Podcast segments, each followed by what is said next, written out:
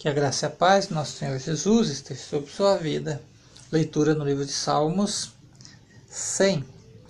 Celebrai com júbilo ao Senhor todos os habitantes da terra. Cultuai o Senhor com alegria e apresentai-vos a Ele com um cântico. E sabei, sabei que o Senhor é Deus. Foi Ele quem nos fez e dele somos. Somos seu povo e rebanho que Ele pastoreia.